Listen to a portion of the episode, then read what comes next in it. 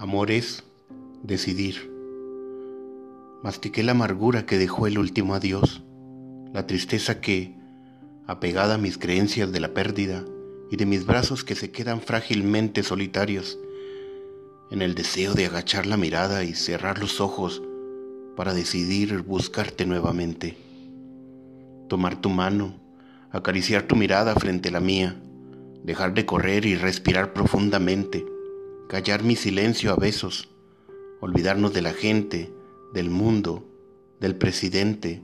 de los anillos de Saturno, olvidarnos de las noticias, de los crímenes, de la crisis, de los memes, de la gasolina, de las dietas, de la pandemia, de las llamadas por Zoom y de las infantilerías de los grupos de WhatsApp. Decidí crear un mundo hacia nuestro propio interior basado en el te amo y no me importa lo que digan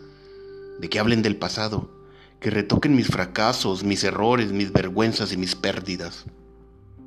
Decidí que no me importe nada de eso porque ahora me tengo a mí y te tengo a ti a la distancia perfecta, que es lo más lejos que quiero tenerte, abrazado a tu cintura,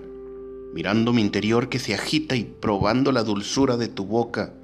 de tus labios, de tus besos, de tenerlos siempre a cada día de dormir con ellos por las noches, de vivir la vida,